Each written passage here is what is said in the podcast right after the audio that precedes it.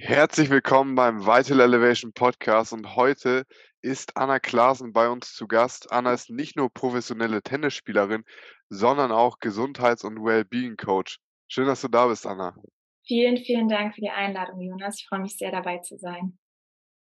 Cool. Ähm, ich freue mich auch super auf diese Episode, weil einer der Punkte, die ja dich und dein Konzept vor allem ausmachen, ist deine Ernährungsweise, die ja schon sehr, sage ich mal, von außen betrachtet extrem erscheint. Magst du da so ein bisschen drüber erzählen, wie du darauf gekommen bist, jetzt schon seit fast acht Jahren eine primär roh pflanzliche Ernährung in dein Leben zu integrieren und was dir das Ganze überhaupt gebracht hat?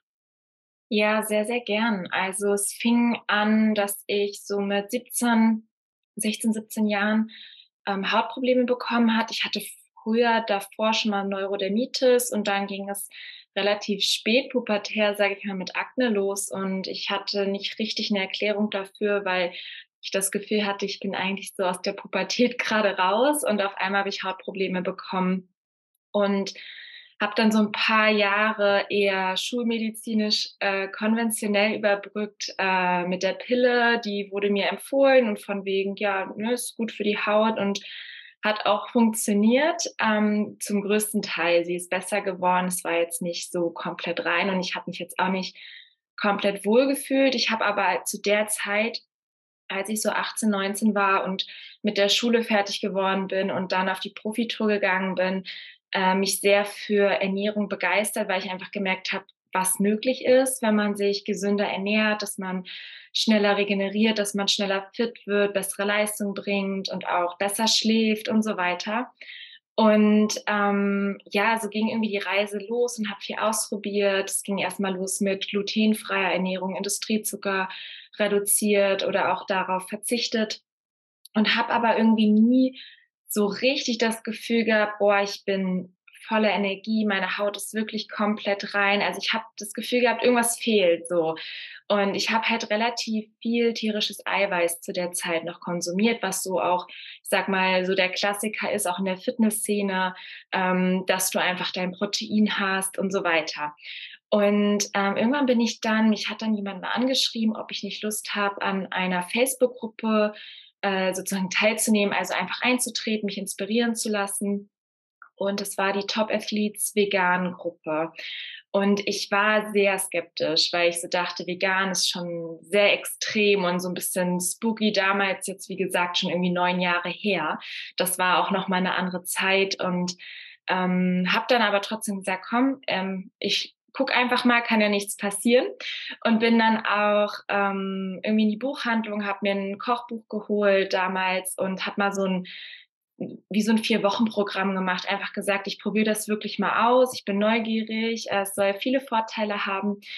Und habe dann wirklich den größten Unterschied ähm, denn je, sage ich mal, festgestellt, den ich bis dahin hatte an Ernährungsumstellung, ähm, dass ich wirklich das Gefühl hatte, irgendwie Wassereinlagerungen sind rausgegangen. Ich hatte immer mal ähm, ja so ein bisschen Müdigkeit, dass ich schlapp war, dass ich irgendwie das Gefühl hatte, ähm, nicht so gut zu regenerieren. Also es war alles so ein bisschen auf dem Plateau und das hat mich wirklich äh, gefühlt drei Schritte nach vorne gebracht, dass ich das Gefühl hatte, okay, jetzt so fühlt sich Gesundheit an, Fitness an und ich habe mich wirklich wohl gefühlt. Und ähm, ja, seitdem war für mich klar, das ist für mich wirklich was Langfristiges. Das ist jetzt nicht irgendwie ein Trend, sondern ich bin nie wieder zurück, dass ich gesagt habe, ich brauche jetzt irgendwie Fleisch. Also ich bin da wirklich auch von heute auf morgen rein und habe wirklich das Gefühl gehabt, ich bin so ähm, in dieser pflanzlichen Welt angekommen. Und das ging dann aber Stück für Stück weiter, dass ich auch da gemerkt habe, natürlich ist es ein Riesenunterschied, ob ich sag mal Pommes mit Ketchup esse oder irgendwie ein Wildkräutersalat mit Samen, eine Tomate, Avocado. Mm, oder frisches Obst und habe mich da weiter ausprobiert, habe dann angefangen zu keimen, habe da wirklich einfach mich so richtig sozusagen reingestürzt und ähm, mich hat es begeistert, neue Rezepte auszuprobieren. Und so bin ich immer mehr zur Rohkost gekommen. Rohkost bedeutet einfach, dass man die Nahrungsmittel oder die Lebensmittel so naturbelassen wie möglich ist. Und bis zu 42 Grad kann man Dinge ähm, erhitzen, sei es irgendwie, indem man die Sachen mixt oder dört, also trocknet. Und das hat mich auch von Anfang an sehr fasziniert, was da möglich ist. Erstmal, was man kreieren kann. Man kann auch alles rohvegan herstellen. Es ist nicht so, dass man dann irgendwie nur Karotten oder so isst, sondern man kann wirklich auch ja von Nudeln über Pizza, Burger, Suppen, Müsli, wirklich alles herstellen, auch unglaublich leckere Bowls. Und ähm, heute ist es so, dass ich mich komplett roh vegan ernähre, ähm, mit minimalen Ausnahmen und das auch nur wirklich ähm, zu gewissen Zeiten. Also ich habe immer Wochen, Monate, wo ich komplett nur Rohkost esse. Und in der Vergangenheit war es dann so, vielleicht mal an Weihnachten oder so, dass ich auch mal was anderes gegessen habe. Aber sonst ist es wirklich für mich ähm, ja, ein Lebensstil geworden, den ich nicht mehr missen möchte, weil es mir eine extreme Lebensqualität geschenkt hat, weil ich, hm, muss ich vielleicht noch mal kurz ausholen, nach dem Absetzen der Pille äh, sehr starke gesundheitliche Probleme bekommen habe. Meine Haut ist komplett ausgebrochen äh, mit Akne. Ähm, ich hatte das Epstein-Barr-Virus, ähm, wodurch ich sehr, sehr starke chronische Müdigkeit hatte, sehr starke Wassereinlagerung und einfach das Gefühl hatte, ähm, ja, dauernd müde zu sein, nicht fit zu sein. Ähm, habe immer wieder auch von Nahrungsmitteln, ähm, sei es durch Gluten, Industriezucker oder auch irgendwie andere Fertigprodukte, hatte ich immer das Gefühl, so chronische Entzündungen zu haben im Körper. Mh, sah teilweise ja sehr entstellt aus, auch im Gesicht, muss ich sagen, weil ich äh, verschiedene Schwellungen hatte. Und das war irgendwie so eine Reise dann auch zu mir selbst, dass ich immer mehr für mich entdeckt hat, habe, dass mich das nicht mehr glücklich macht, diese kurzzeitige Befriedigung. Mhm. Und ich eher so die wirklich nach, also wirklich so Cravings habe nach den naturbelassenen, äh, rohveganen Mahlzeiten und mich das wirklich auf so einer tiefen Ebene sättigt und nährt. Und ja, dadurch, das war wirklich so ein Prozess und ein Weg und für den ich sehr dankbar bin, weil auch die rohvegane Ernährung mir am Ende wirklich meine Gesundheit sozusagen zurückgeschenkt hat, dass mein Körper da die Möglichkeit hatte, wirklich vollkommen zu heilen. Mhm. Ja, ist echt krass, was für einen Einfluss die Ernährung auf die gesamte Gesundheit haben kann. Was ist denn so, auch so wissenschaftlich gesehen, der Grund dafür, dass die tierischen Produkte jetzt primär bei dir diese ganzen Probleme ausgelöst haben? Ja, es ist einfach so, dass ja tierisches Eiweiß, tierische Produkte einfach säurebildend sind und heutzutage sind einfach die meisten Produkte sehr, ich sag mal, billig verarbeitet. Es ist alles pasteurisiert, homogenisiert, ähm, es kommen Hormone zum Einsatz, die Tiere werden nicht mehr artgerecht gehalten, die werden nicht mit Gras gefüttert, sondern mit genmanipulierten Mais als Beispiel. Und es sind so viele Faktoren im Spiel, ähm, dass man sagen kann, das ist kein Lebensmittel mehr. Das ist wirklich Nahrungsmittel, aber es ist nicht das, was es mal war. Und ich habe einfach für mich festgestellt, dass ich wirklich keine Milchprodukte vertrage. Ähm, das ähm, habe ich immer wieder an meiner Haut festgestellt, an meiner ganzen Energie. Und ähm, vom Fleischkonsum ist es vor allem auch aus ethischen Gründen. Ich habe einfach ja inzwischen fast eine Abneigung dagegen. Also ich habe direkt von Anfang an, das fiel mir nicht schwer, das einfach wegzulassen, obwohl ich es früher, ich sag mal in Anführungszeichen, relativ regelmäßig gegessen habe, jetzt auch nicht viel. Aber das ging wirklich von heute auf morgen, dass ich absolut kein Bedürfnis mehr hatte. Ähm, und das ist für mich heute ein ganz starker Grund, einfach aus ethischen Gründen kein Fleisch zu essen, weil ich nicht möchte, dass ein Lebewesen dafür, sage ich mal, lebt oder stirbt, dass ich gesagt werde, weil das kann ich auch auf anderem Wege. Und ähm, mir schmeckt einfach auch, genau, mir, mir schmecken einfach wirklich Obst und Gemüse unglaublich gut. Und der Grund dafür ähm, ist wirklich, würde ich sagen, dass das Säurebasen, der Säurebasenhaushalt komplett aus dem Gleichgewicht kommt. Ähm, tierisches Eiweiß ist säurebildend und ähm, wenn man zudem dann noch, ähm, ich sag mal, Gluten konsumiert, Industriezucker konsumiert oder auch Transfette, dann isst man heutzutage, das ist ja so ein bisschen die Standardfrage, was kannst du überhaupt noch essen, wenn du kein äh, ich sag mal, keine Brötchen, Pizza, Nudeln isst und auch keine tierischen Produkte. Und ich kehre die Frage um, ja, aber ist doch eigentlich traurig, wenn man sich nur noch davon eigentlich ernährt, wenn man nur sowas konsumiert, weil das sind alles säurehaltige Lebensmittel und ähm, oder Nahrungsmittel, die dem Körper Stress zusetzen, die nicht, unser Körper ist nicht darauf ausgelegt, diese Lebensmittel oder Nahrungsmittel wirklich zu verwerten, sondern das, was am Baum wächst, das, was aus der Erde kommt, das ist das, wofür wir gemacht sind, dass wir sowas konsumieren. Und ähm, ich bin davon überzeugt, dass ganz, ganz viele Menschen das Potenzial unterschätzen, was wirklich in einer Ernährungsumstellung oder mit einer Ernährungsumstellung möglich ist. War das bei dir dann so, als du geswitcht bist von heute auf morgen, quasi, dass du auch direkt die Verbesserung gespürt hast? Oder in welchem Zeitraum hast du zum Beispiel gemerkt, dass sich dein Hautbild verbessert hat, dass du auf einmal mehr Energie gespürt hast und vielleicht auch bessere Leistung wieder beim Tennis abrufen konntest? Ja, innerhalb von Tagen. Also Krass. wirklich kann man sagen, das äh, geht von einem Tag bis zu zwei, drei, vier Tagen, dass ich da einen extremen Unterschied merke. In beide Richtungen tatsächlich. Ich merke es heutzutage oder auch damals schon. Ähm, jetzt heute muss ich wirklich sagen, innerhalb von einem Tag und teilweise innerhalb von Stunden. Ähm, damals hat es vielleicht noch ein bisschen länger gedauert. Ähm, der Körper wird natürlich auch sensibler, beziehungsweise man hat ein ähm, feineres Gefühl dafür oder Bewusstsein. Und früher habe ich vielleicht gar nicht den Bezug dann zum, zum Essen oder so ähm, gehabt, dass vielleicht da eine Ursache drin liegt, weil ich habe auch immer mehr festgestellt, wie sehr es meine Psyche beeinflusst, ohne dass ähm, ich mich irgendwie Stress oder mich abgewertet habe, danach irgendwas zu essen. Ich bin eine absolute Genießerin, ich liebe es zu essen und kann das auch in dem Moment sehr, sehr gut und esse auch wirklich gerne. Und ich habe dann aber gemerkt, einfach so Stunden später, ähm, wo ich gar nicht über Essen nachgedacht habe, dass ich irgendwie nicht gut drauf war, ein bisschen nicht mürrisch, aber einfach so das Gefühl hatte, ich bin gerade nicht so in meiner Leichtigkeit. Ich bin ein sehr positiver Mensch, würde ich sagen. Und ähm, ja, umso häufiger das passiert ist, desto eher konnte ich dann auch sozusagen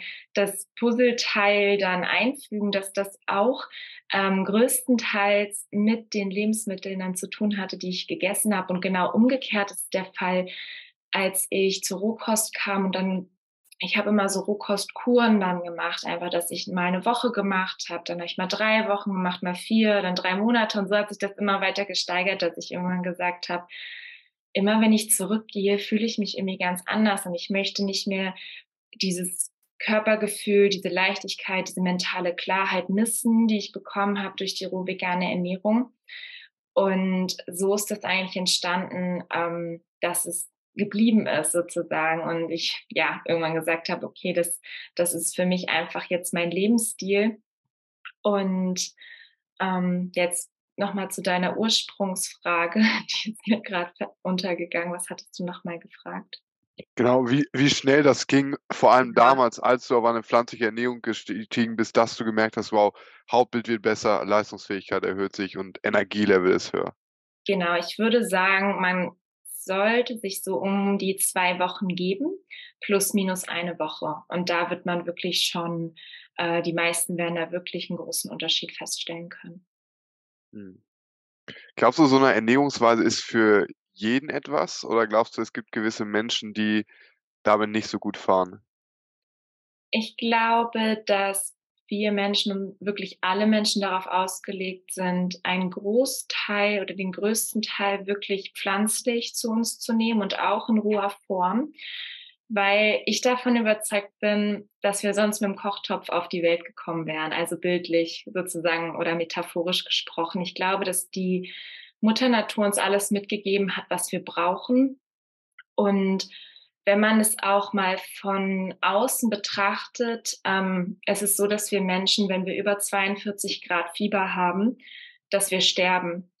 Und die rohvegane Ernährung ist ja darauf ausgelegt, dass bis 42 Grad hat es Rohkostqualität und sobald es über 42 Grad geht, ähm, ist es keine Rohkostqualität mehr, weil einfach die wichtigen Vitamine, Nährstoffe, Enzyme, Proteine wirklich zerstört werden, die meisten. Und allein aus diesem, ähm, ja, aus diesem Bild heraus, finde ich, macht es einfach nur Sinn, ähm, dass wir möglichst viel lebendige Nahrung zu uns nehmen. Weil wenn wir ausschließlich, mal auch extrem gesprochen, nur stark verarbeitete Lebensmittel essen, wie können wir erwarten, dass wir uns lebendig fühlen? Weil das ist einfach das, was uns nährt, das, was uns Energie gibt. Und ähm, ich glaube, dass zumindest die Hälfte die Basis sein sollte, dass man wirklich die Hälfte seiner Ernährung ähm, und gerne 70 Prozent wirklich aus pflanzlichen Lebensmitteln holt und dann auch gerne ähm, in roher Form oder zumindest nur ganz leicht irgendwie gedünstet. Und ähm, ich glaube auch, dass der Großteil darauf ausgelegt ist, wirklich rein, sich rein pflanzlich zu ernähren. Es kann gut sein, dass manche Menschen damit besser fahren, vielleicht auch ein bisschen Fisch zu integrieren, vielleicht auch mal ein Ei oder auch mal ein Stück Fleisch. Ähm, ich glaube nicht, dass wir darauf ähm, oder dafür gemacht sind, Milchprodukte von Kühen zu konsumieren. Ähm, ich glaube, das ist einfach logisch, dass das für Kälber da ist. Und genauso wie wir Muttermilch bekommen haben, bekommen die Kälber halt die Kuhmilch. Und ähm, ja, das, das ist meine Überzeugung, dass ähm, viele Menschen ähm, gar nicht auch wissen oder erfahren haben bisher, wie anders man sich fühlen kann oder was es bedeutet, wirklich ähm, sich wohlzufühlen im eigenen Körper, fit zu sein, Energie zu haben. Und das ist meine Überzeugung. Da muss aber auch dann jeder gucken, was er braucht. Und vor allem ist es ein Prozess. Das ist sicherlich nicht, was von heute auf morgen funktioniert. Ähm, man darf sich da wirklich mit befassen, auf seine eigene Intuition hören und ich finde es immer wichtig, einfach Dinge auszuprobieren, neugierig zu sein, offen zu sein. Und ich glaube, dass der eigene Körper, die eigene Intuition einem dann ganz, ganz viel zurückmeldet. Das war zumindest mein Prozess. Ähm, ich bin nicht nach meinem Kopf gegangen, dann hätte ich mich anders ernährt. Ich bin wirklich nach meinem Körpergefühl und nach den Botschaften, die mein Körper mir gesendet hat, gegangen. Und so bin ich dort gelandet, wo ich heute bin. Mhm.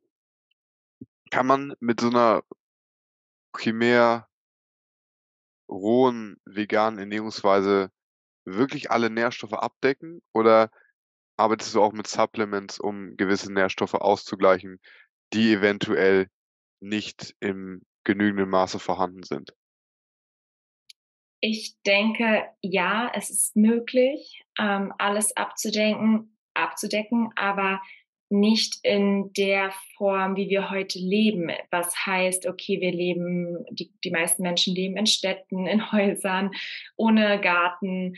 Ähm, ich bin davon überzeugt, wenn man jetzt ähm, selber irgendwie Obst und Gemüse anbauen würde, mit bester Qualität an Erde, man Sonnenlicht bekommt jeden Tag, dass man dann nicht unbedingt supplementieren muss. Ähm, wenn man vielleicht auch dann ne, darauf achtet, dass man genug Omega-3-Fettsäuren konsumiert, durch Nüsse, Samen, Algen, ähm, dass man, wie gesagt, Vitamin D über die Sonne bekommt und B12 über die Erde. Das sind so, sag ich mal, diese drei Basissachen, äh, auf die ich erstmal achten würde. Glaube ich, ja, kann man. Und indem man Sprossen integriert, das macht jetzt keinen Sinn. Äh, es gibt ja unglaublich leckere Rohkostkuchen. Wenn man sich jetzt nur davon ernährt, ist es keine gesunde Ernährung, auch wenn man roh vegan sich ernährt.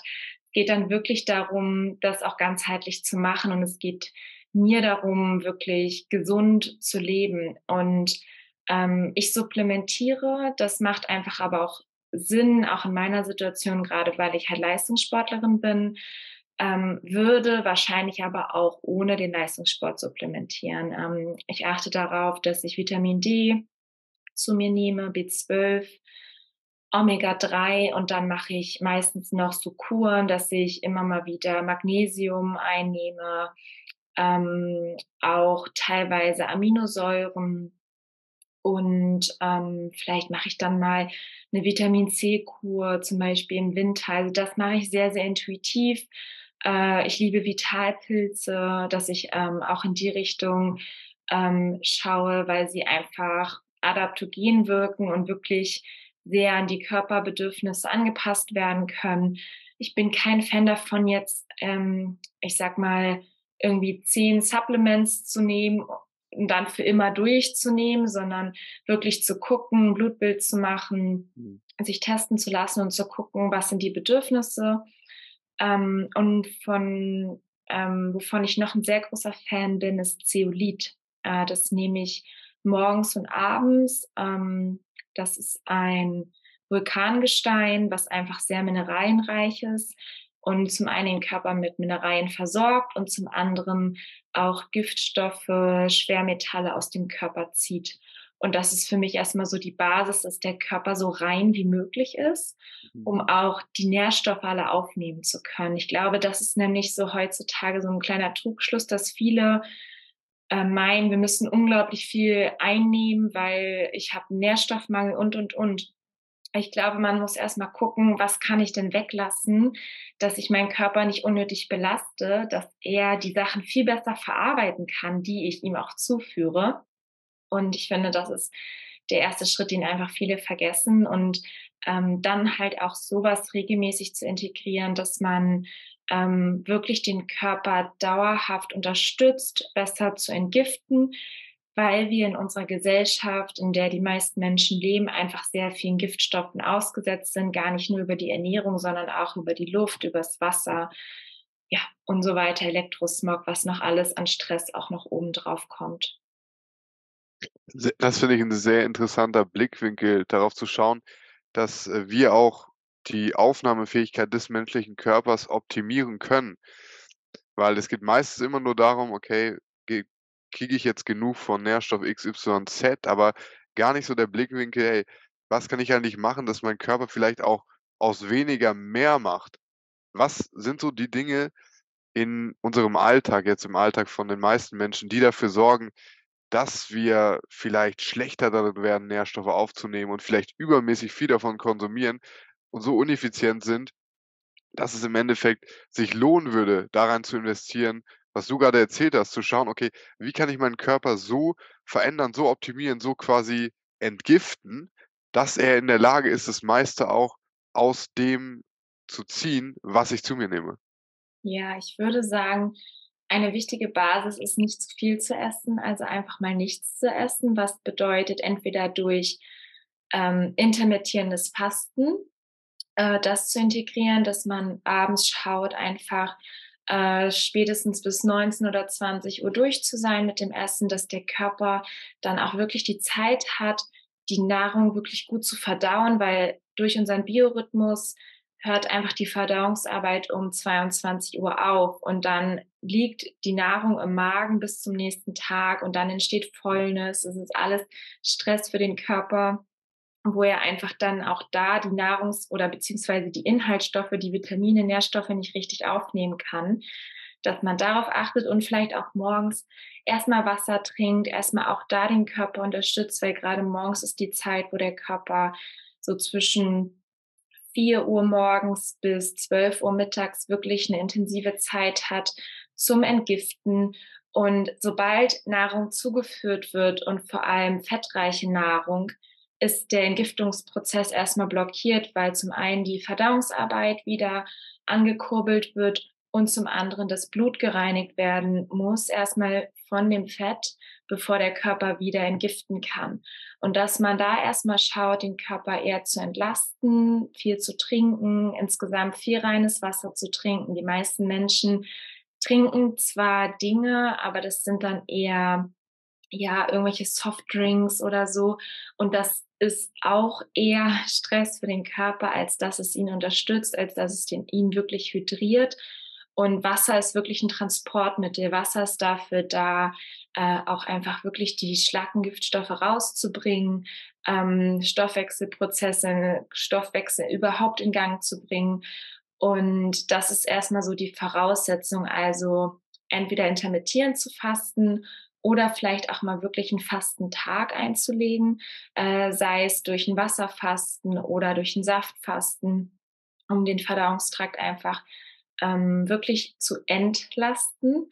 Und ähm, da, allein dadurch kann schon unglaublich viel bewirkt werden, dass der Körper Zeit hat, Dinge aufzuräumen, weil genau da, wo er Zeit hat, ähm, wo er nicht mit Verdauung oder mit allem anderen beschäftigt ist, hat er Zeit aufzuräumen. Er, also der Körper liebt das eigentlich. Der ist immer äh, bemüht, möglichst alles loszuwerden, was ihm nicht gut tut. Und es geht einfach darum, ihm möglichst viel Zeit dafür zu geben, dass ähm, wir vollkommen gesund sind. Das ist eigentlich so die Basis und dass wir einfach schauen, dass wir auch nur so viel essen, wie uns gut tut. Ich glaube, dass viele einfach zu viel essen und dass viele auch nicht richtig kauen. Ähm, das ist auch eine ganz wichtige Basis, um wirklich die Nährstoffe aufzunehmen. Das meiste kann gar nicht richtig verwertet werden, weil es einfach nicht gut gekaut ist. Es passiert auch schon ganz viel mit dem Mundspeicher im Mund, dass da Enzyme aktiviert werden, dass einfach da bessere oder die Nährstoffe besser aufgenommen werden können. Und das sind so viele kleine Routinen, die einfach helfen, ähm, da den Körper zu unterstützen.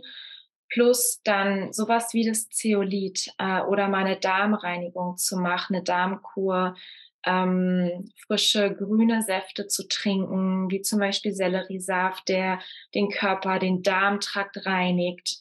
Äh, das sind alles Dinge, äh, vielleicht mal eine Leberreinigung zu machen, ähm, damit die Leber sich äh, viele Leber, das hört sich ein bisschen komisch, aber von vielen Menschen ähm, kommt es dazu, dass die Leber wie so blockiert ist. Und ähm, wenn man die wieder entstaut, wieder entlastet, funktioniert der Entgiftungsprozess deutlich besser und dadurch kann wieder alles andere auch viel, viel besser in Fluss kommen. Und unser Stoffwechsel ist ja nichts anderes als eine Zusammensetzung aus den Organen. Und je nachdem, wie frei, lebendig, vital unsere Organe sind, also wie gut die Organe funktionieren, wenn die gut funktionieren und frei sind und rein sind, dann haben wir einen guten Stoffwechsel. Und ich würde mich immer darauf konzentrieren, dass der Stoffwechsel gut funktioniert.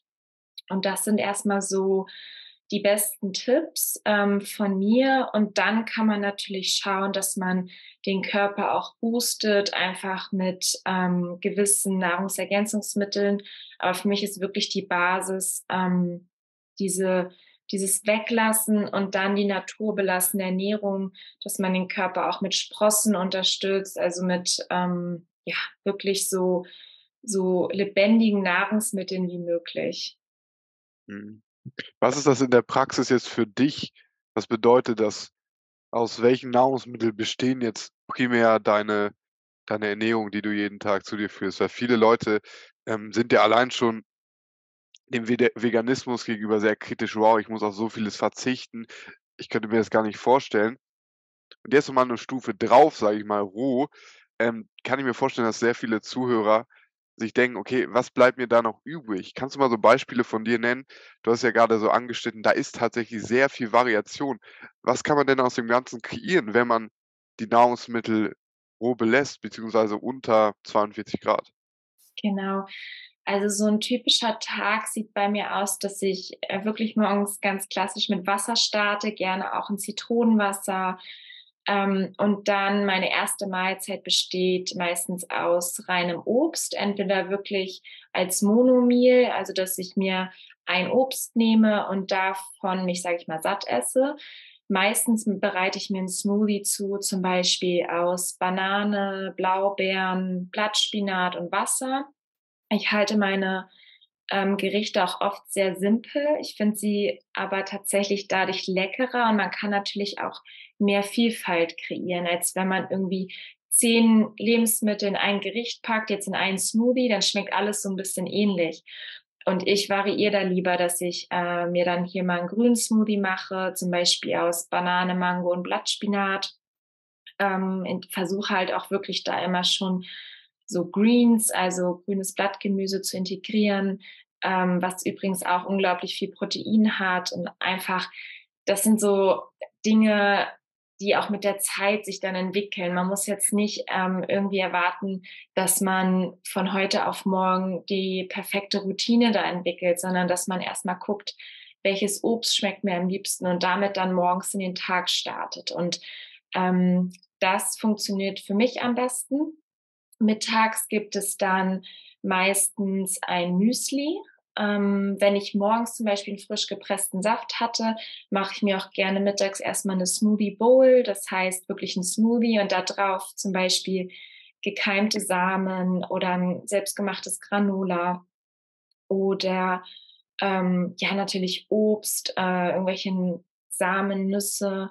Ähm, und bei Müsli benutze ich gerne als Basis gekeimten Buchweizen mit einer selbstgemachten Pflanzenmilch, dann aus Cashews oder Mandeln ähm, und auch mit Beeren zum Beispiel, irgendwie auch ein paar getrockneten Beeren oder Maulbeeren, ähm, Apfel, Birne, Pflaumen, was auch immer gerade so Saison hat. Und ähm, ich habe dann meistens nach dem Training noch mal vielleicht so einen, einen kleinen Snack, sei es irgendwie ein, ähm, ein Energy Bowl, auch aus Nüssen und Trockenfrüchten oder einen selbstgemachten Kakao oder ein Kurkuma Latte oder auch einfach ein bisschen Obst.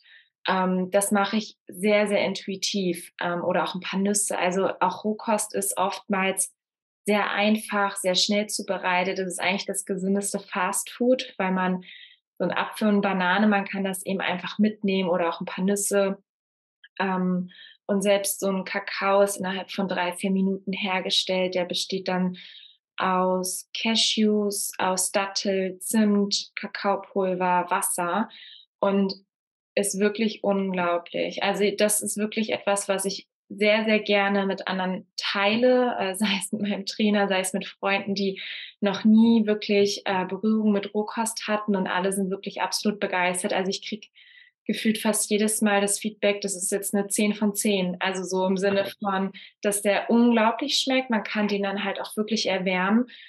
Und viele sagen, dass es, dass es wirklich besser schmeckt als das, was sie sonst kennen. Und ich kann es nur bestätigen, wenn man zum Beispiel dann abends ähm, mache ich mir eine selbstgemachte Tomatensuppe äh, oder eine Kürbissuppe ähm, oder Sudels, also zum Beispiel Zucchini-Nudeln oder Gurkennudeln mit einer Cashew-Sahnesoße. Es schmeckt halt wirklich nach den Lebensmitteln. Es schmeckt nicht nach künstlich verfälschten Dingen. Irgendwie oft geht ja auch der Geschmack ein bisschen verloren.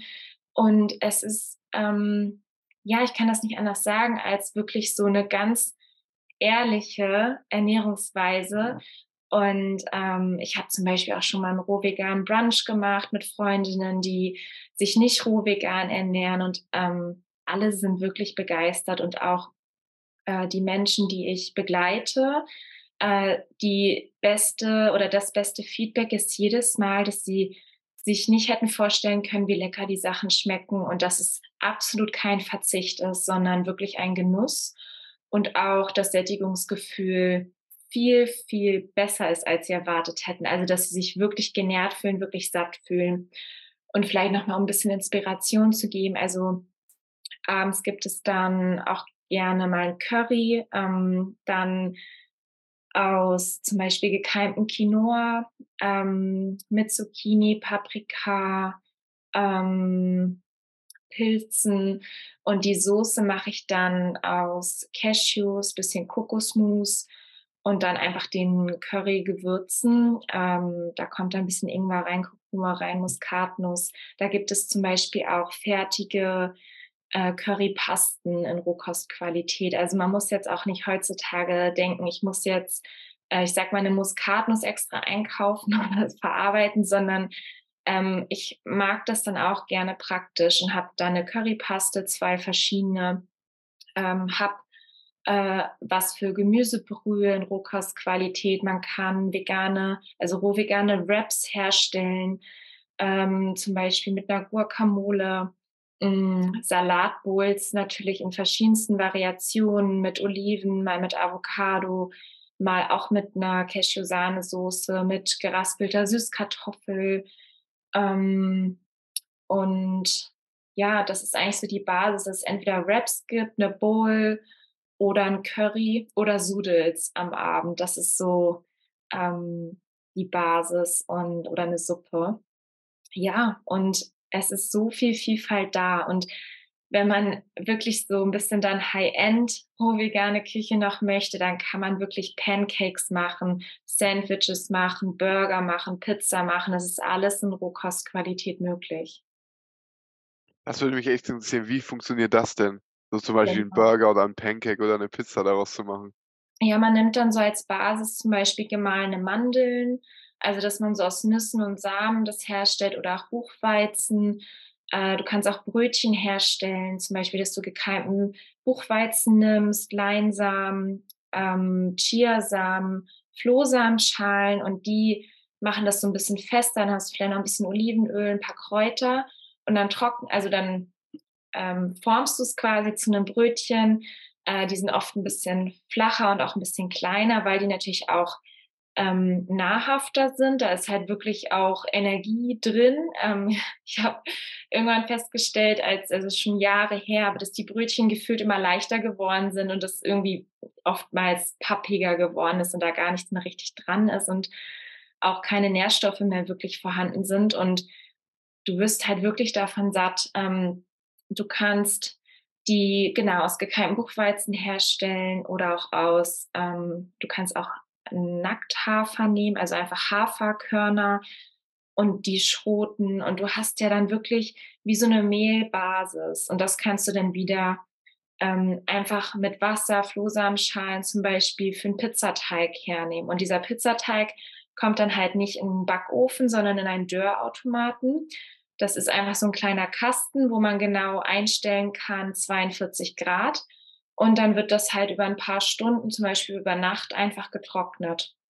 Und da kann man dann auch Cracker herstellen, ähm, ja, alles, was ich so aufgezählt habe, ähm, auch wirklich Pancakes oder so ganz dünne Scheiben für so Sandwiches oder auch für Burger, die dann einfach 'n bisschen flacher sind. Da ist alles möglich dann wirklich aus Mandeln, Cashews, Buchweizen, Hafer. Ähm, da kann man sehr, sehr kreativ werden oder auch Falafel zum Beispiel aus geschroteten Karotten, ähm, oder Süßkartoffeln. Und dann kann man da auch man braucht halt dann immer 'n bisschen was zum Binden, wie zum Beispiel Flohsamenschalen, Leinsamen. Und dann kann man da alles Mögliche an Kräutern ranmachen und auch die dann einfach im Rührautomaten trocknen und 'n Hummus herstellen aus gekeimten Kichererbsen und, äh, Rohkost-Tahini. Schmeckt übrigens auch viel, viel besser als das normale Tahini. Ich mochte das früher nie. Und dann habe ich irgendwie entdeckt, äh, ja, dass das alles auch, äh, stärker erhitzt wurde und verarbeitet wurde und, ähm, dann so Mandelmus in Rohkostqualität, äh, Tahini und so weiter entdeckt und das ist noch mal 'n ganz anderes Geschmackserlebnis und dann hat man auch da wieder irgendwie mit Falafel und Salatbu oder Falafel im Burger mit Hummus 'ne ganz tolle Basis und einfach 'ne unglaubliche Vielfalt.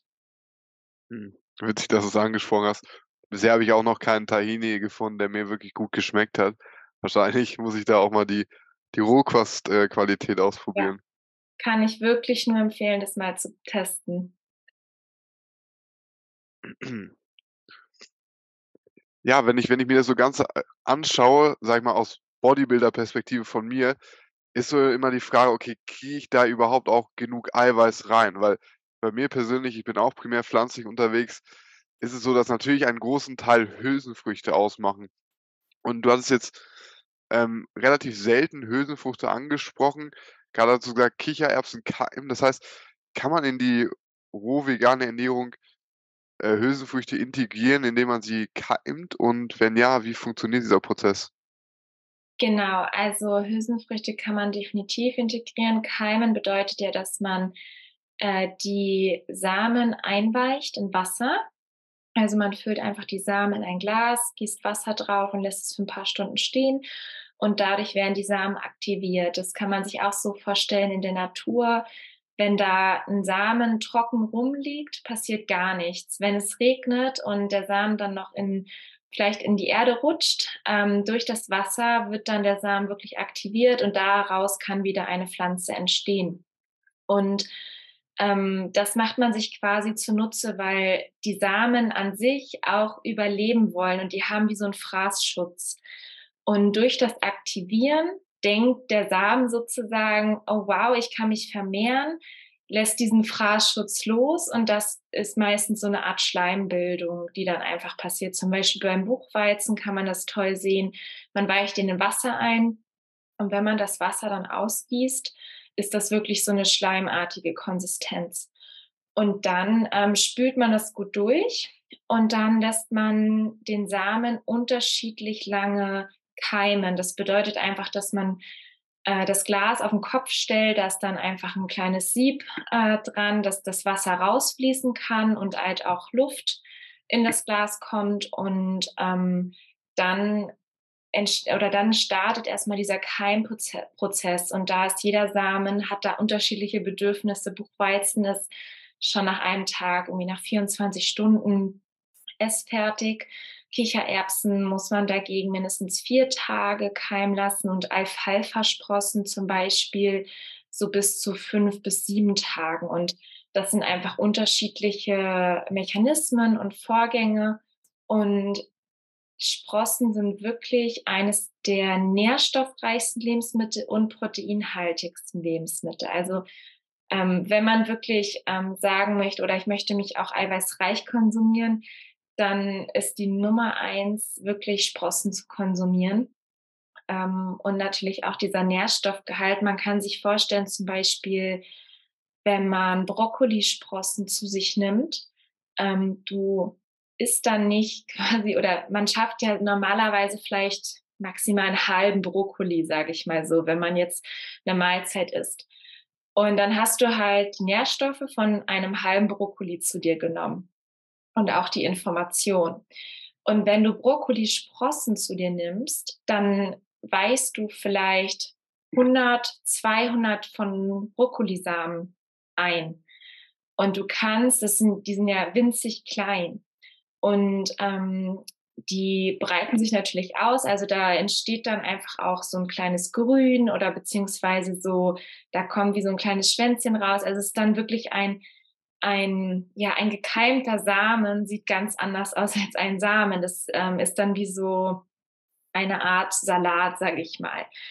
Und ähm, du kannst dann wirklich, sag jetzt mal einfach eine Zahl, 100 Brokkolisprossen zum Abendessen. Dann hast du die Nährstoffe und die Information von 100 Brokkoli.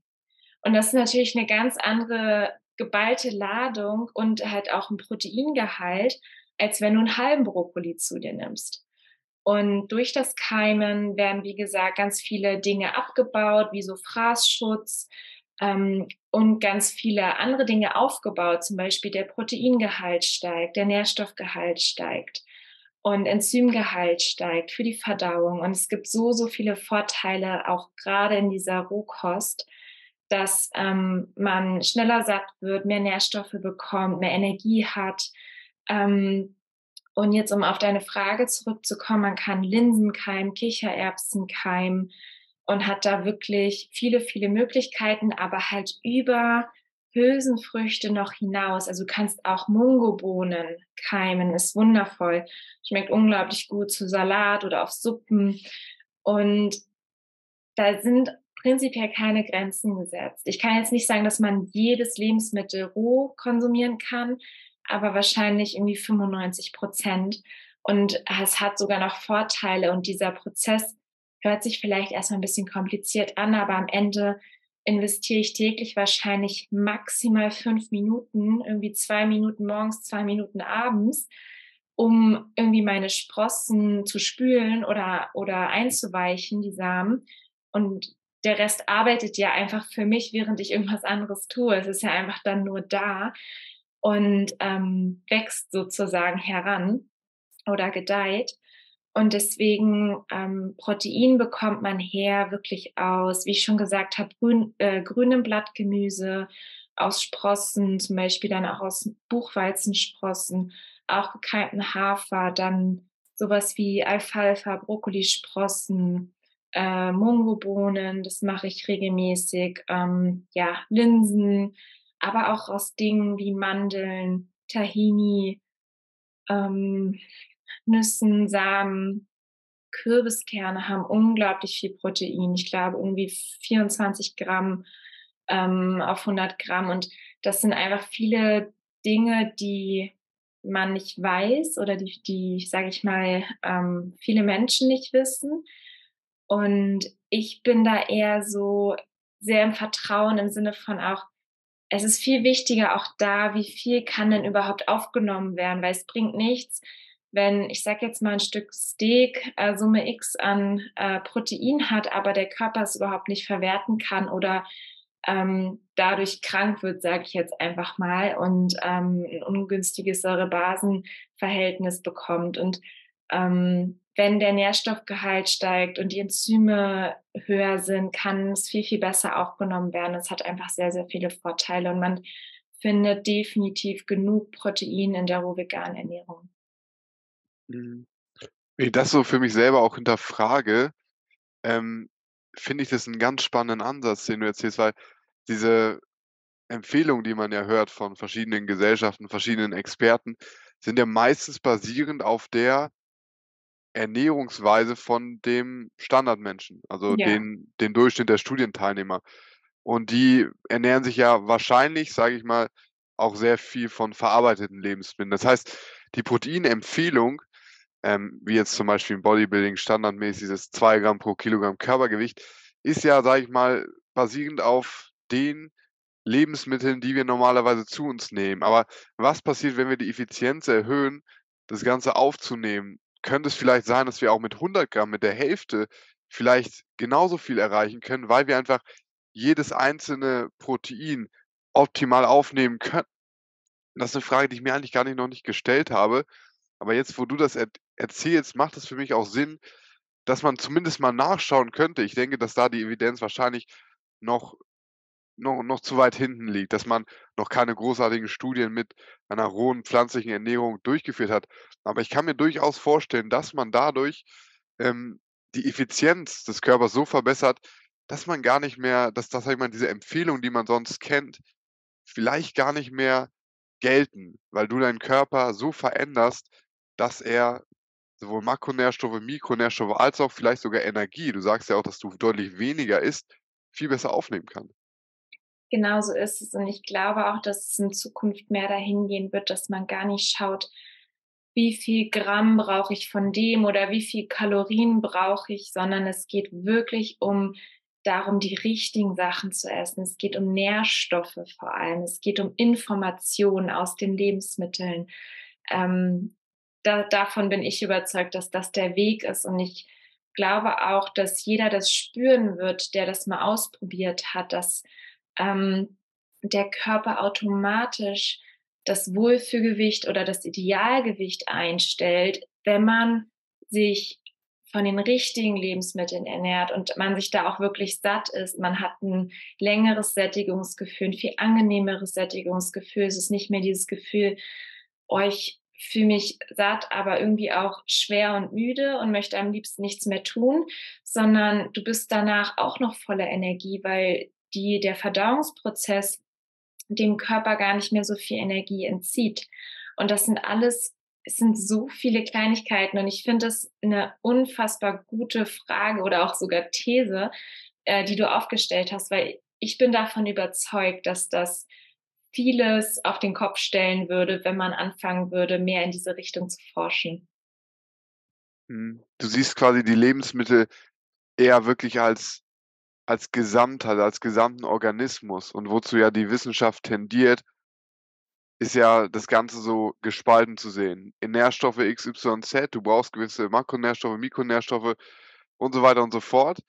Aber was wir im Endeffekt konsumieren, sind ja bei vielen Lebensmitteln, deswegen glaube ich, sagst du auch lieber teilweise Nahrungsmittel, ist ja nicht mehr so viel Leben drin, ist ja nicht mehr so ein Organismus. Aber das wäre ja, wenn wir etwas konsumieren, wir nicht nur Nährstoffe konsumieren wie durch ein Supplement, sondern ein Organismus, der ja auch so komplex ist, dass wir noch gar nicht wissen, was da alles drin ist.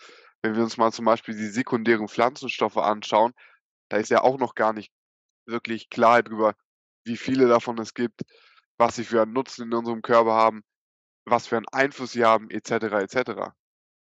Genau so ist es. Und ich glaube, immer wenn der Mensch versucht, schlauer zu sein als die Natur, scheitert er, um es mal auf den Punkt zu bringen, weil die Natur so komplex ist, so intelligent ist und Natur ist für mich auch unser Körper. Unser Körper ist von der Natur erschaffen. Ich sag mal, ähm, ja, allein die Entstehung eines Kindes, können wir nicht erklären, das können wir nicht begreifen so richtig, aber es passiert einfach, weil die Natur auch in uns so intelligent ist. Und ich bin einfach davon überzeugt, wir sollten einfach rausschauen sozusagen und am besten in die Natur gehen und von der Natur lernen und im Einklang mit der Natur leben.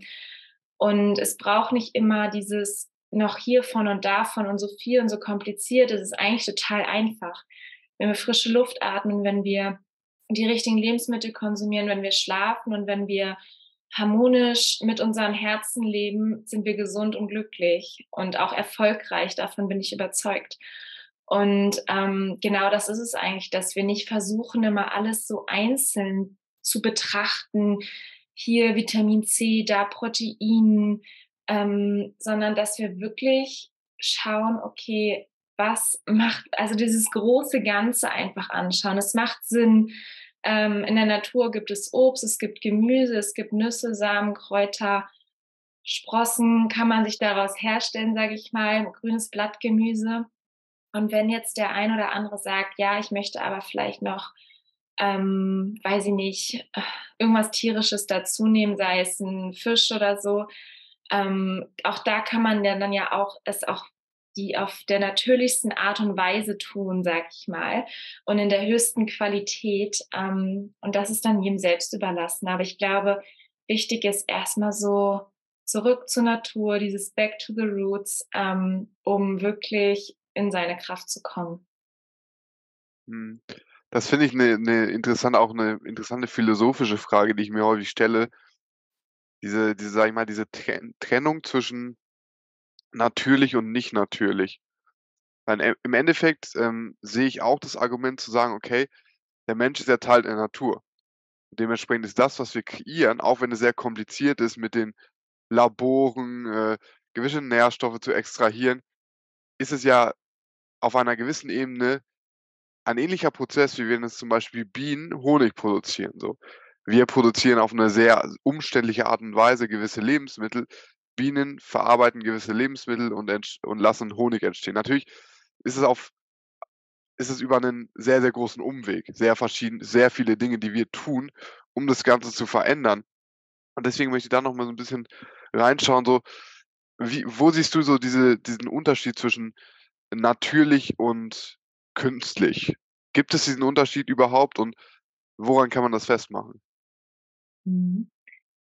Ja, eine ganz spannende Frage. Ich habe nur gerade festgestellt, so, es fand ein ganz schönes Beispiel, weil Bienen, die verarbeiten ja sozusagen, wie du es ausgedrückt hast, auch verschiedene Lebensmittel, aber auch, ich sag jetzt mal, eine Rohkostqualität. Ne? Also es ist ja auch da, die haben jetzt auch keinen Kochtopf dabei und mixen irgendwelche oder äh, hydrieren irgendwelche Sachen, sondern sie vermengen das oder bringen verschiedene Essenzen zusammen, um etwas Neues entstehen zu lassen. Und ich glaube, daran ist überhaupt nichts verkehrt. Ganz im Gegenteil. Ich glaube, man kann wundervolle Sachen kreieren, ähm, gerade indem man verschiedene Sachen auch zusammenführt. Ich glaube, es kommt immer auf die Art und Weise an. Und ich glaube, wir Menschen versuchen immer, wie du es eben auch gesagt hast, dann eher Sachen zu extrahieren oder hier noch nur diese eine Sache uns darauf zu fokussieren oder herauszuarbeiten. Und ich glaube, dass wir darauf nicht ausgelegt sind, dieses ähm,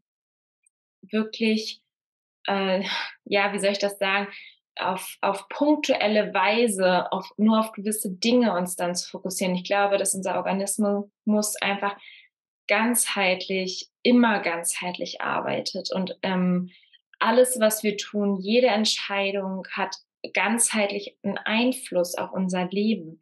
Ähm, wenn wir uns gesünder ernähren, ist auch automatisch ähm, unser Geist davon beeinflusst und nicht nur unser Körper. Das ist einfach alles miteinander verbunden. Wenn wir uns gesünder ernähren, dann automatisch verbessert sich zum Beispiel unser Darmmilieu und das ist einfach verbunden, das ist unser zweites Gehirn. Wir können klarer denken und ähm, wenn wir klarer denken können, haben wir auch, treffen wir wahrscheinlich bessere Entscheidungen und das heißt alles ein Kreislauf und das beeinflusst äh, vielleicht die Beziehung zu uns selbst, aber auch die Beziehung zu anderen Menschen. Es beeinflusst den Erfolg in unserem Beruf und so weiter. Und das ist einfach eine, eine Spirale, die dann entweder aufwärts oder abwärts geht, je nachdem, welche Entscheidungen man trifft. Und ähm, um auf deine philosophische Frage zurückzukommen, ich kann es nicht klar beantworten. Also ähm, ich glaube, wir Menschen sind einfach sehr neugierig. Wie gesagt, wollen viele Dinge erkunden, entdecken und das ist auch vollkommen in Ordnung. Und ähm, das sind einfach auch nur Erfahrungen, die wir machen. Ähm, ich bin nur aus meiner Erfahrung heraus, komme ich immer wieder zurück zum Ursprung, dass ich feststelle, das, was uns Mutter Natur schenkt, was da ist, dass man das verwendet und auch nicht, zumindest nicht stark verändert. Und ich glaube, das ist so ein bisschen ähm, der Fehler in Anführungszeichen, dass wir immer so viel verändern wollen und denken, dass wir es besser können als die Natur. Und ähm, dafür möchte ich einfach nur gerne sensibilisieren, dass ich glaube, dass, dass das gerade in Bezug auf die Ernährung nicht so viel Sinn macht. Also so 'n so 'n bisschen eine daoistische Einstellung, so wenig wie möglich mit der Natur in den Konflikt gehen und im Endeffekt so wenig wie möglich aktiv daran verändern. Dass Gen die Natur im Endeffekt schon das bereitstellt, äh, auch nicht nur von der Ernährung gesehen, ähm, sondern auch von sieht man ja häufig in anderen Bereichen, ähm, gesellschaftlichen Bereichen und so weiter und so fort. Wir haben ja das Problem mit dem Klima Klimawandel. Wir sehen es ja auch, dass die Natur nicht mehr so aussieht wie vor ein paar hundert Jahren, dass Müll rumliegt und, äh, sich das Bild von Landschaften verändert, dass genau dieses Eingreifen in die Natur, nicht mit der Natur leben, okay, wie kann ich jetzt diesen, diesen Umstand nutzen, zum Beispiel diesen Hügel, um dort ein Haus zu bauen, sondern nein, ich, ich mache den Hügel platt und bekämpfe damit quasi die Natur und lebe dort. Und ich glaube, dass wir zumindest mal jetzt mehr und mehr global erkennen, was das auch für Konsequenzen mit sich trägt äh, für die gesamte Welt, für die gesamte Gesellschaft der Menschen, wenn wir dauerhaft gegen die Natur arbeiten und die Natur ausbeuten und uns selber quasi als getrennt von der Natur beachten, äh, Ja. betrachten. Das heißt, ich gehöre nicht zu der Natur. Dementsprechend kann ich die Natur ausbeuten, mir Dinge von der Natur nehmen und ich selber habe einen Vorteil. Dabei sehen aber ganz viele Menschen nicht oder eigentlich unsere gesamte Gesellschaft nicht, dass wir uns damit selber auch ein Stück wegnehmen. Das heißt, dass wir, wenn wir die Natur ausbeuten, wir langfristig uns selber ausbeuten. Absolut. Und ich glaube auch, dass wir uns selbst zerstören, weil die Natur ist viel mächtiger als wir. Die wird ähm, sich das zurückholen, was wir ihr genommen haben. Und das merkt man einfach mit dem Klimawandel, dass es Überflutungen gibt, dass es Hitze, äh, Hitzewallung wollte ich schon sagen, also dass es einfach Brände gibt, dass, dass die Natur anfängt, unseren Lebensraum sozusagen zu, zu zerstören und dass Menschen ihr Leben verlieren und so weiter. Und ähm, wir können die Natur, wir können die Natur nicht zerstören. Also jedenfalls nicht bis zum Schluss. Am Ende wird die Menschheit daran, sage ich mal, zugrunde gehen, wenn wir so weitermachen. Und das ist, glaube ich, einfach ähm, ja, das nicht das Schlimmste, aber das ist sozusagen die, die größte Illusion, dass wir getrennt sind von der Mhm. Natur, genauso wie du es gesagt hast. Und wenn wir das begreifen, das, was wir mit der Natur tun, tun wir eigentlich mit uns selbst. Ähm, und wenn wir das begreifen, dann ist es eigentlich dieses, ähm, ja, diese, dieses wunderschöne Zitat oder diese, äh, diese Vorstellung, okay, behandle andere Menschen so, wie du selbst behandelt werden möchtest und behandle die Natur so, wie du selbst oder dein, dein eigener Garten behandelt werden möchte, sozusagen, oder wie du gerne deinen eigenen Garten behandeln möchtest. Und ich glaube, dass da ganz viel Frieden auf der Welt entstehen würde.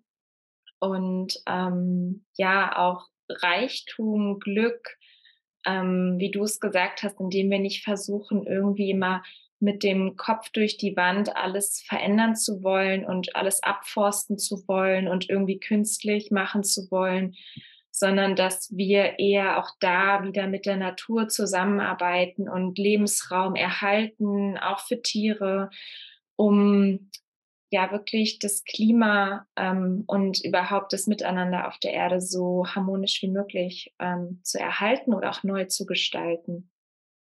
Mhm.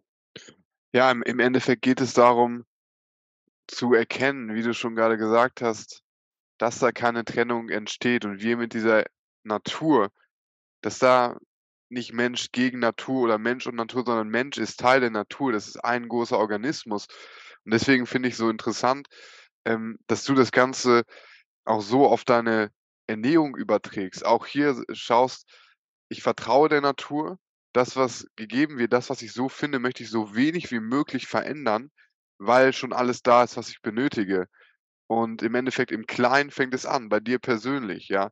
Wie behandelst du das Essen? Ja, du hattest gerade angesprochen, dass du dem wirklich auch Wertschätzung gibst. Was was macht das für einen Unterschied, ob du da isst, ja? Da ertappe ich mich manchmal auch selbst und dann irgendwie abgelenkt bin oder weil ich unter Zeitdruck esse, dass ich das gar nicht genieße, gar nicht richtig kaue, gar nicht richtig, äh, wertschätze, was das überhaupt für eine Energie ist, die ich zu mir führe. Und, äh und und was es für einen Unterschied macht. Ja, ich habe mal, sage ich mal, für mich so 'n kleines Experiment aus äh, dass ich einfach hingegangen bin, ich habe paar rote Weintrauben gegessen und habe denen 100% meiner Aufmerksamkeit gegeben, 100% So, 10 Weintrauben oder so. Dieses das war wirklich ein Geschmackserlebnis so. Und Weintrauben ist ja sehr relativ plain so, aber ich beiße es auch, ich spüre die diese Haut auf meiner Zunge, ich beiße und dann kommt wie so 'ne so 'ne Explosion von diesem süßen Geschmack, dieser Saft, der rauskommt. Und das war so 'n Erlebnis so: „Wow, allein durch meine Aufmerksamkeit ist der Geschmack von diesem Lebensmittel nicht doppelt so, sondern un unbeschreiblich so.“ Ich kann nicht sagen, das ist irgendwie viel besser, zweimal so gut, dreimal so gut oder was auch immer, sondern weil ich wirklich drin war mit meinem Herzen, mit meinem mit meiner gesamten Aufmerksamkeit ist ein Erlebnis gewesen, was ich nicht in Worte beschreiben kann, sondern es ist halt das, was ist, dieser Geschmack, der kommt. Und der ist so facettenreich, der ist so viel vielseitig. Und ich habe das Gefühl, genauso wie du sagst, wenn wir sehr viele Lebensmittel miteinander kombinieren, zu stark würzen, ganz viele Geschmäcker, dann dann wird unsere Zunge taub. Dann schmecken wir ja gar nicht, was da ist, weil wenn ein Lebensmittel oder auch 'ne Nuss zum Beispiel so viel Geschmack beinhaltet, wenn ich ihm die Aufmerksamkeit gebe. Ich glaube nicht, dass man sich selber auch geschmacksmäßig unbedingt etwas Gutes tut, wenn man da extrem viel hinzufügt, weil dann das, was wirklich schon da ist, dieser, ähm, originale, dieser natürliche Geschmack auch so 'n bisschen verloren geht. Absolut. Und ich ja, ich bin davon überzeugt oder mir kam grade einfach so auch, ähm, dieses Bild von wir sind einfach so überladen von Informationen, von äußeren Reizen, dass wir oft, wie du eben gesagt hast, dazu tendieren, Dinge nebenbei zu machen oder unter Zeitdruck zu machen. Einfach durch den Stress, äh, der irgendwie in unserer Gesellschaft heutzutage normal ist, dass wir uns nicht mehr wirklich Zeit nehmen fürs Essen, um präsent zu sein. Und das ist ja das Faszinierende, wenn man das mal macht und die Erfahrung, die du gemacht hast und dann man hat so eine tiefe Befriedigung auf einmal, dass man das Gefühl hat: „Okay, das war jetzt die beste oder das beste Dessert, das ich gefühlt je gegessen habe oder seit Wochen“, was auch immer. Und man dann gar nicht mehr braucht, sei es mehr durch brauche jetzt nicht noch 100 Weintrauben und ich brauche jetzt nicht noch irgendwie den Schokoladenbrownie, weil mich das geschmacklich oder nicht nur geschmacklich, sondern auch mit allen Sinnen so erfüllt hat. Und ich glaube, dadurch, dass wir diese Präsenz und dieses Bewusstsein verloren haben für diese Dinge, dass so viele Menschen immer wieder auf der Suche sind nach mehr und nach mehr und nach mehr, weil sie diese Befriedigung nicht mehr bekommen, aber weil sie halt nicht diese Präsenz haben. Und deswegen braucht man Geschmacksverstärker, deswegen braucht man extrem viel Zucker, extrem viel Fett, extrem viel Salz, um was zu schmecken, sage ich mal. Und das ist eigentlich dieser Trugschluss und das macht unsere Gesundheit einfach kaputt, weil der Körper nicht darauf ausgelegt ist. Und wenn man das wiederum alles mal weglässt und das macht das Schlimme noch, es, es macht halt abhängig, es macht einfach süchtig. Das ist eine Sucht. Zucker macht einfach süchtig, Milch macht süchtig, also Kuhmilch. Und das ist wissenschaftlich bewiesen. Und ähm, ich bin davon überzeugt, wenn wir wieder, ich sag mal, zu Bewusstsein kommen, präsent sind, achtsam leben, dass so viel wegfällt und man eigentlich wirklich nicht viel, also nicht nur eigentlich, man braucht nicht viel, um wirklich glücklich zu sein, um vollkommen erfüllt zu sein. Und das sind am Ende genau diese Dinge, dass man wirklich wahrnimmt, was man tut, dass man seine Gedanken wahrnimmt, sich nicht mit seinen Gedanken identifiziert, dass man ähm, natürlich lebt. Und das sind am Ende die Dinge, die uns glücklich machen und alles andere ähm, oder dadurch kommt auch das Leben so in Fluss, habe ich das Gefühl. Auf einmal fängt, fängt es an zu fließen, weil man im Einklang mit seinen Bedürfnissen lebt, mit den körperlichen Bedürfnissen lebt. Und ich finde dieses Bild immer so schön, hey, der Körper bietet hier dir alle Möglichkeiten. Es ist dein Körper, um Erfahrung zu machen, sei es sportlich, beruflich, in der Partnerschaft, äh, in der Freizeit, irgendwelche Erlebnisse. Und der Körper ist wirklich dein Tempel. Ein Auto kannst du austauschen, kannst dir ein neues Auto holen, aber den Körper kannst du hier nicht austauschen. Und so viele Menschen investieren in irgendwelche materiellen Dinge. Und ich denke immer, investier doch erstmal in deinen Körper und in deinen, in, in deine persönliche Weiterentwicklung, in deinen Geist, dass du äh, dich besser kennenlernst und dass du voller Energie bist, dass du gesund bist. Das ist für mich die Nummer eins oder ist es geworden? Früher war es nicht so und ich bin auch nicht perfekt. Ich habe, ich bin auch total in meinem Prozess und kann viele Dinge besser machen. Ich kann früher ins Bett gehen als Beispiel und mir auch mehr Ruhe gönnen, weil ich einfach ja auch gerne arbeite und auch gerne viele Dinge äh, tue und erledige und ähm, bin da auch voll auf meinem Weg. Aber das ist was ich einfach aus meiner Erfahrung weitergeben kann. So, es sind am Ende genau diese Dinge, bewusst zu sein, bewusst zu leben, Dinge wahrzunehmen, für sich zu reflektieren, in die Stille zu gehen, die innere Stimme zu hören, seiner Intuition zu folgen. Und der Rest wird automatisch kommen und wird sich ergeben. Und ähm, ich glaube schon, dass man auch irgendwie so dann geführt ist vom Leben und ähm, die richtigen Menschen in sein Leben zieht, um vielleicht seine Ziele, die man sich gesetzt hat, zu erreichen oder äh, seinen Traumjob zu finden, was auch immer. Ähm, aber für mich ist es immer so die Basis, ja, diese Selbstfürsorge durch Ernährung, Schlaf, Natur, richtig zu atmen. Es gehört halt auch so viel dazu und einfach auch ähm, ja, Psychohygiene, sage ich mal, zu praktizieren, was eigentlich recht einfach ist, wenn man es wieder so dorthin bringt, was du gesagt hast, dass man präsent ist, dass man achtsam ist. Weil wenn man das ist, dann entsteht auch kein Stress und man ärgert sich auch nicht oder man macht sich keinen Druck, weil das alles Ärger, Druck und so weiter, das entsteht ja immer nur daraus, dass man nicht präsent ist, sondern dass man mit seinen Gedanken entweder in der Zukunft oder in der Vergangenheit ist. Und wenn man wieder in die Wahrnehmung kommt, ins Hier und Jetzt, dann ist alles in Ordnung, egal was ist.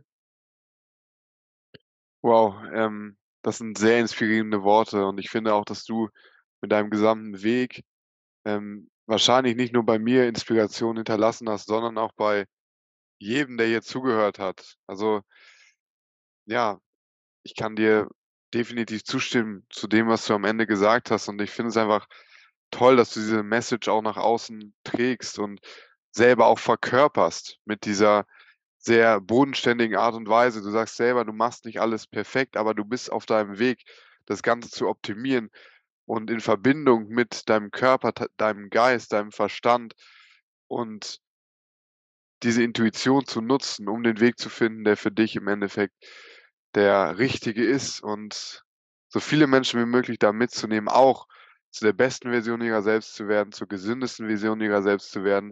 Und dementsprechend ähm, vielen Dank, dass du dir die Zeit genommen hast, heute dabei zu sein.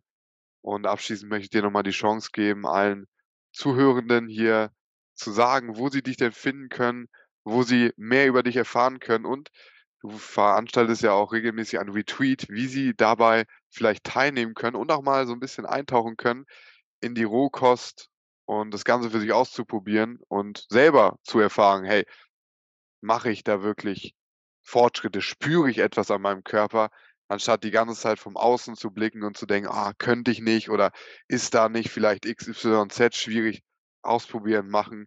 Und wo finden dich die Leute, die das Ganze noch mal ge näher näher selber erleben wollen? Ja, ich danke dir erst mal, dass du mir die Möglichkeit gegeben hast, heute hier meine Erfahrungen, mein Wissen zu teilen.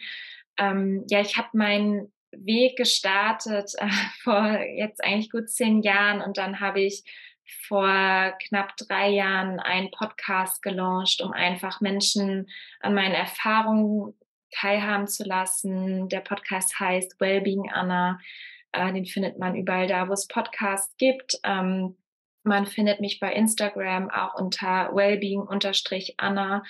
Und sonst, ähm, habe ich auch unter dem gleichen Namen wellbeinganna.de eine Webseite, ähm, wo man auch mein Onlineprogramm findet. Das ist ein 3-Wochen-Retreat, wo ich Menschen begleite, einen Einstieg in die rohvegane Ernährung zu bekommen. Also, es ist wirklich wie so 'ne, ähm, sage ich mal, Entgiftungskur, aber auch wirklich so 'ne ganz tiefe, äh, nährende Kur. Also, dass man wirklich den Körper nährt, ganzheitlich, nicht nur mit der Rohkost, sondern es gibt auch Workouts, äh, Yoga, es gibt Meditation, es gibt 'n Workbook, um sich selbst besser kennenzulernen, um, ja, wirklich zu reflektieren, um 'n Dankbarkeitstagebuch zu führen. Also, es ist wirklich sehr, sehr ganzheitlich.